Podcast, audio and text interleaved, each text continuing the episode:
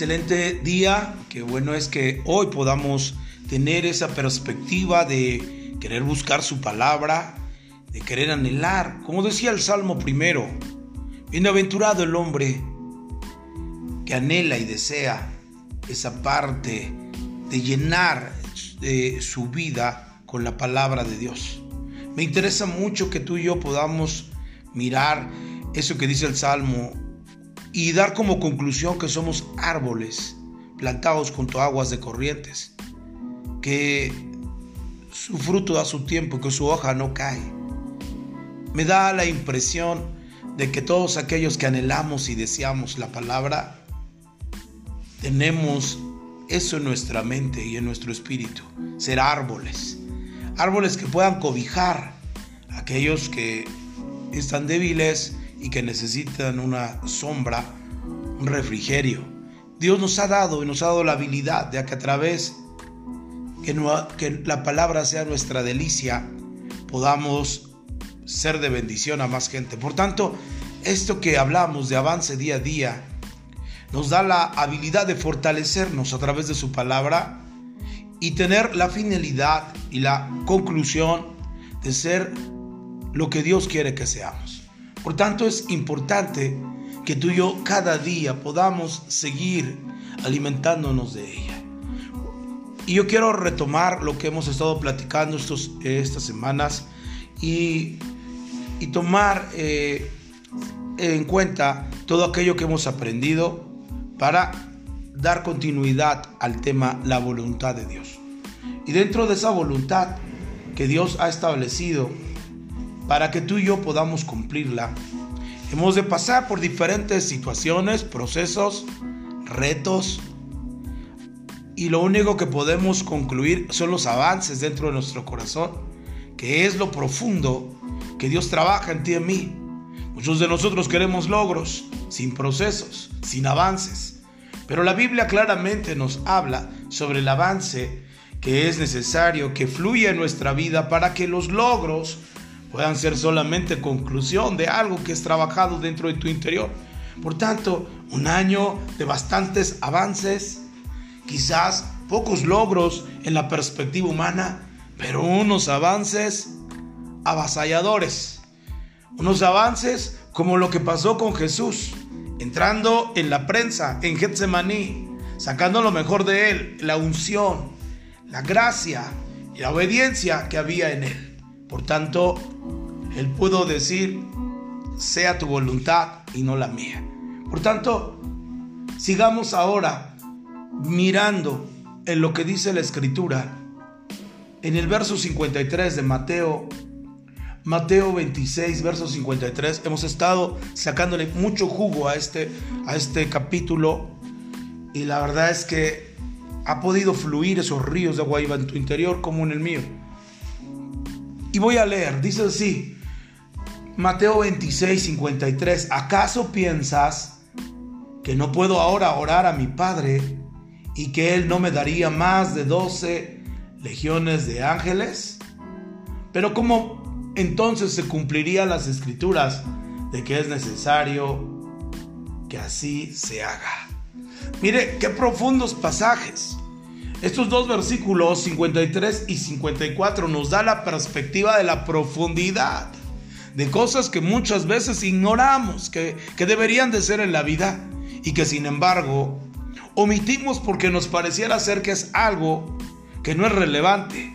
Pero a veces de las pequeñas cosas vemos lo, lo profundo de, de ellas escondido detrás de una palabra tan sencilla. Y entonces dice que Pedro, mirando en que van a tomar a su maestro, él saca la espada corta la oreja de un siervo llamado Malco, que lo, habla en otro de los evangelios. Y la Biblia nos enseña claramente que Jesús lo confronta nuevamente. Y, y, dice lo que ayer platicábamos, porque todos los que toman espada, espada perecerán. Pero en el verso 54, que es lo que hoy vamos a centrar nuestra reflexión, nuestra meditación, es que Jesús le dice, ¿acaso piensas que no puedo ahora orar a mi Padre y que Él me, daría más de 12 legiones de ángeles? La primera cosa es que la palabra que dice piensas es imaginar. La palabra dice, ¿acaso tú imaginas? O sea, no son pensamientos eh, que habitaban como tal en la vida de él, sino son pensamientos pasajeros en el momento en el que pasan por él y que Jesús lo identifica y le dice, ¿acaso imaginas que no puedo orar a mi Padre y aquí es muy interesante que a veces pareciera ser que en momentos tan difíciles el Padre se ha separado de nosotros. Sin embargo, dentro de hacer la voluntad de Dios es algo que tú y yo nos toca vivir de manera personal. Porque, eh, eh, porque la, voluntad de Dios, dice la Escritura, que ya está eh, escrita, ya está hablada en tu espíritu y solamente es necesario que tú la cumplas. Jesús está en el cumplimiento de esa palabra. Sin embargo, Pedro quiere ver manifestaciones y señales de que Dios está con Jesús y al mirar que él está vulnerable y que están a punto de aprenderlo, entonces él quiere sacar su ayuda humana ignorando lo que es Jesús ignorando lo que Jesús había hablado a sus vidas durante tres años. Y ahora él está tomando una actitud de unos pensamientos banales, creyendo que es por la fuerza que nosotros podemos ganar la batalla. Y entonces él le dice, ¿acaso imaginas? No puedo orar a mi Padre? O sea, ¿tú crees que no puede suceder esto? Claro que sucede. Claro que pasa que los momentos más vulnerables de tu vida, haciendo la voluntad de Dios, Dios está ahí, pero Dios te permitirá que pases solo para ver si realmente obedeces a lo que Él te llamó a hacer. Y ese es el detalle. Muchos de nosotros decimos, es que pareciera incongruente. ¿Cómo es que Dios te llama a hacer algo y de repente te deja en medio de esa circunstancia tan difícil en la cual es aprendido Jesús? Lo, lo más interesante y que lo que debemos de comprender hacia la perspectiva bíblica es precisamente que se tenía que cumplir la escritura. Y dentro de cumplirse la escritura es que él necesitaba en ese momento tomar la actitud poderosa en la cual él tuviera en claro aquella parte en la que Dios le había llamado a hacer eso. Y eso es importante porque tú y yo podamos concluir en un pensamiento en que Dios nos ha llamado para hacer cosas que muchas veces no entendemos, pero va a suceder el impacto fuerte de la parte que a nosotros eh, nos conviene tener en claro desde la perspectiva del cielo, que es hacer la voluntad de Dios. Por eso es importante que cada uno de nosotros, que a veces nos sentimos que vamos solos dentro del cumplimiento de la voluntad de Dios, Dios está permitiendo y está mirando que tú y yo podamos ir en dirección correcta y por fin ceder nuestra voluntad a la voluntad de Dios. Y ese es el caso. Sin embargo, Pedro está tratando de hacer su propia voluntad. Y así pasa muchas veces. Nosotros estamos haciendo nuestra voluntad, luchando en contra de las cosas que fluyen de parte de Dios, trayendo aquellas cosas materiales para poder defendernos ante lo que Dios hará. Jesús está claramente entendido de que Dios lo llamó para eso, para ir a la cruz. Y por eso él claramente dice, ¿acaso piensas que no puedo orar a mi Padre y que Él me daría más de 12 legiones de ángeles? Pero como entonces se cumplirá las escrituras de que era necesario que así se haga. Jesús conocía la palabra grafos, la palabra escrita, lo que ya se había dicho y que estaba escrito en su corazón. Por eso es muy importante tomar la herramienta de la palabra. La palabra, cuando hablamos eh, sobre escritura y sobre palabras, son dos cosas diferentes. Que a veces no hacemos la aseveración, pero ya en otro tema hablaremos de ello.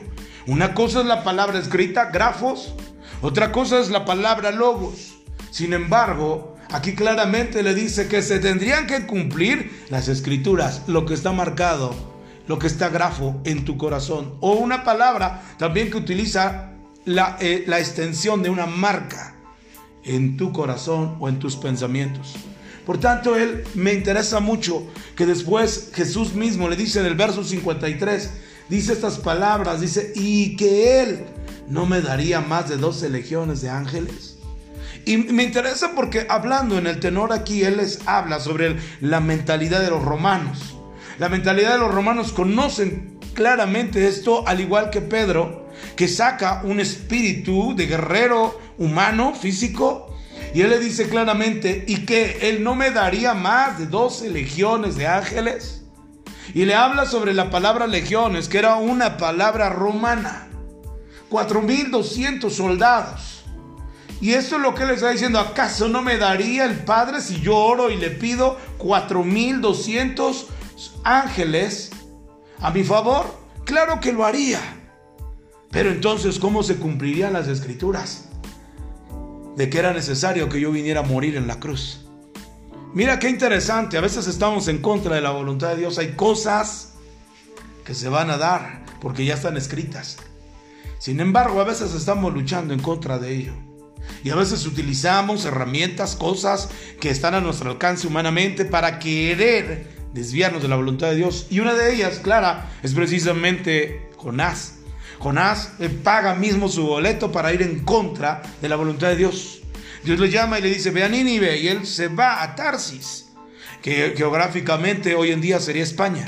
Y él le dice, ve a ese lugar tan difícil que necesitan de esa palabra para que se arrepientan y yo los salve. Pero sin embargo él decide ir a España, a Tarsis, geográficamente. Le gusta mejor la comodidad, le gustan más cosas que, que él piensa a su manera de pensar humanamente que podría estar mejor él en ese lugar. Sin embargo, Dios le habla y, empieza a tocar. A veces, para hacer nuestra propia voluntad, tenemos que pagar nuestro propio precio. Y Dios dice, no me gusta. Entonces dice, conocen la historia de Jonás. Hasta el final vemos a un Jonás que entra a la playa, sus pies tocan la playa y empieza a pregonar palabra de arrepentimiento a esa gente. Y esa gente se arrepiente.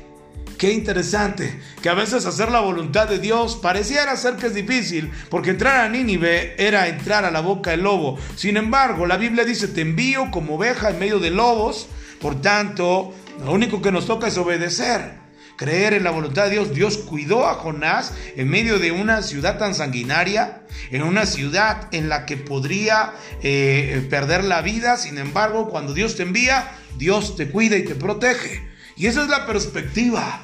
Aquí él claramente nos habla sobre el sentido del cumplimiento de la voluntad que a veces pareciera ser que es complicado y difícil, que está nuestra, no está a nuestro alcance el sentido de la seguridad y la protección. Pero él claramente dice, es mejor hacer la voluntad de Dios porque todo su ejército, toda la legión de, ángeles están a disposición de, nuestro Señor Jesús o de nosotros cuando hacemos su voluntad. Pero solamente Dios está esperando en el cielo, mirando con todos los ángeles, cómo decidiremos o hacer o no hacer la voluntad de Dios. Por eso es muy importante que nosotros podamos decidir en hacer lo que Jesús hizo. Es de mí, si es necesario de mí que pase esta copa, pero no sea mi voluntad sino la tuya. Y decidió por la voluntad de Dios. Es importante que esta mañana podamos seguir siendo agudos, agudos en cuestión a la palabra y podamos comprender lo que las escrituras dicen que va a suceder en nuestra vida. Es lo que, es lo que nosotros debemos reflexionar y meditar. Porque el Señor Jesús claramente le dice, claro que me daría. Hay un ejército dispuesto, pero es necesario cumplir la voluntad de Dios y los ángeles después de eso fluirán. La voluntad de Dios era que Jesús fuera en Mateo capítulo 4 eh, eh, metido por el Espíritu al desierto. Y la Biblia dice que al terminar ese, periodo, a terminar eh, ese nivel, dice la Escritura que entonces vinieron los ángeles y le servían. Qué maravilloso que después de empezar a entender la voluntad de Dios, hay miles de seres, miles de seres espirituales a favor de nosotros, como dice la palabra, que los ángeles son administradores nuestros, a favor nuestro, para esa misión, ese propósito que Dios nos ha dado. Por eso miramos gente que hay alrededor de ellos ángeles poderosos que siguen fluyendo a través de su vida para cuidarlos, protegerlos, porque ellos decidieron hacer la voluntad de Dios. Por tanto, asimismo, puedo en este momento decir, hagamos la voluntad de Dios, fluyamos en ese tenor y en ese espíritu, de manera que podamos nosotros entender lo que dice Romanos capítulo 12 y en el verso 2, que no vayamos bajo la corriente de este mundo, sino transformados por medio de la renovación de vuestros pensamientos. Y de esa manera podamos conocer la voluntad de Dios agradable y perfecta.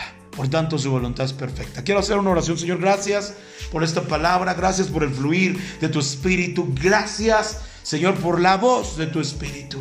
Fluyendo a través de tu palabra, Señor, para dar edificación, para traer, Señor, oh, frescura al corazón seco. Gracias, Padre, por esta poderosa palabra que fluye, Señor, de nuestro, de nuestro interior. ¿Acaso piensas que no puedo orar a mi Padre y que Él no me daría más de 12 legiones de ángeles? Pero ¿cómo entonces se cumplirán las escrituras de que es necesario que así se haga? Señor, que esa escritura, que ese grafos pueda fluir en nuestra vida, que es mejor hacer tu voluntad que la nuestra. Gracias por esa palabra en el nombre poderoso de Jesús. Amén. Amén. Que Dios les bendiga, que tengan un excelente día miércoles. Hasta luego.